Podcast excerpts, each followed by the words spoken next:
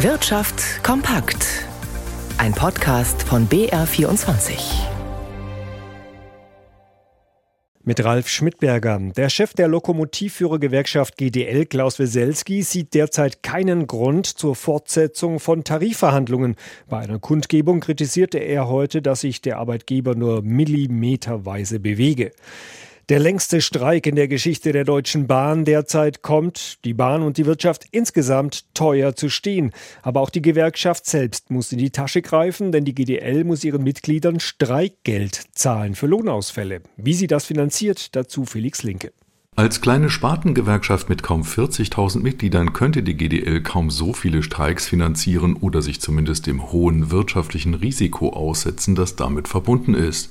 Beim Streikgeld wird die kleine GDL aber vom riesigen Deutschen Beamtenbund und Tarifunion mit seinen 1,3 Millionen Mitgliedern unterstützt.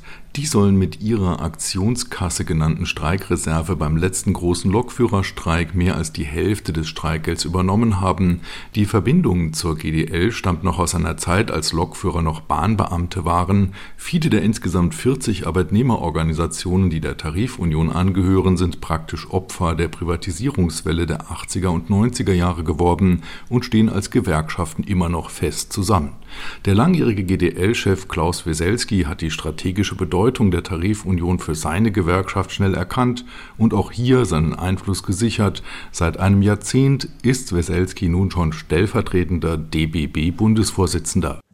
Die Finanzaufsicht BaFin haftet nicht für die Schäden durch die Wirecard-Pleite. Klagen von Wirecard-Aktionären laufen nach einem Urteil des Bundesgerichtshofs ins Leere. Das Karlsruher Gericht wies die Nichtzulassungsbeschwerde eines Anlegers zurück. Die Maßnahmen der BaFin im Rahmen der Marktmissbrauchsüberwachung und der Bilanzkontrolle seien nicht zu beanstanden, heißt es in dem Urteil. Der Anleger hatte die Bundesanstalt für Finanzdienstleistungsaufsicht auf fast 65.000 Euro Schadenersatz für die Verluste verklagt, die er und seine Frau mit Wirecard-Aktien erlitten hatten, als der bayerische Zahlungsdienstleister vor fast vier Jahren zusammenbrach. Durch Produktfälschungen entstehen Firmen jedes Jahr Schäden in Milliardenhöhe. Um darauf aufmerksam zu machen, wird auf der internationalen Konsumgütermesse Ambiente in Frankfurt der Negativpreis Plagiarius für dreiste Produktfälschungen vergeben. Heute bereits zum 48. Mal. Diesmal hat den Negativpreis auch eine Firma aus Bayern bekommen, genau gesagt aus der Oberpfalz. Alexander Schmidt berichtet. Der erste Preis, der aussieht wie ein schwarzer Gartenzwerg mit goldener Nase, geht an die bayerischen Glaswerke aus Neustadt an der Waldnaab. Der Jury fiel auf, dass ihre maschinell gefertigte Glasserie Definition den mundgeblasenen Gläsern Denkart von Salto aus Österreich zum Verwechseln ähnlich sieht. Beide Firmen streiten inzwischen vor Gericht. Auch der Lego-Bausatz Creator VW Käfer ist gefälscht worden. Die niederländische GDR Trading Marketing habe über Online-Shops in mehreren Ländern den Bausatz für den Käfer teils zum halben Preis und in minderer Qualität angeboten, heißt es. Bereits zum wiederholten Mal ist das Odenwälder Unternehmen Koziol Opfer von Produktpiraterie geworden, mit seinem Klappbesteck Click Pocket. Fälschungen dieses Plastikartikels wurden über chinesische und britische Online-Plattformen angeboten. Der deutsche Zoll hat allein im vergangenen Jahr gefälschte Waren im Wert von 435 Millionen Euro aus dem Verkehr gezogen. Europaweit waren es mehr als zwei Milliarden Euro.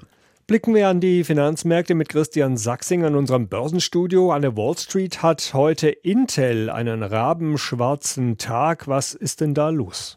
Ja, Intel hat einen Ausblick auf das angelaufene Quartal gegeben. Der Chiprise stellt Umsätze zwischen 13,2 Milliarden Dollar in Aussicht sowie einen Gewinn von 13 Cent je Aktie. Diese Zahlen bleiben hinter den Markterwartungen zurück. Intel sorge für lange Gesichter an der Börse, heißt es, insbesondere weil die Anleger nach dem optimistischen Ausblick des asiatischen Konkurrenten TSMC den Chipzeugsektor zu ihren Favoriten für 2024 auserkoren hätten sagte dazu ein Investor. Die Intel-Aktie bricht momentan 11 Prozent ein. Die Titel einiger Rivalen wie Nvidia oder AMD zieht es mit nach unten. Der Dow Jones hat seine leichten Gewinne mittlerweile abgegeben. Der Nasdaq-Index notiert weiterhin ein knappes halbes Prozent schwächer. Hierzulande hält sich der DAX dagegen noch leicht im Plus und der Euro steht bei einem Dollar 0,860.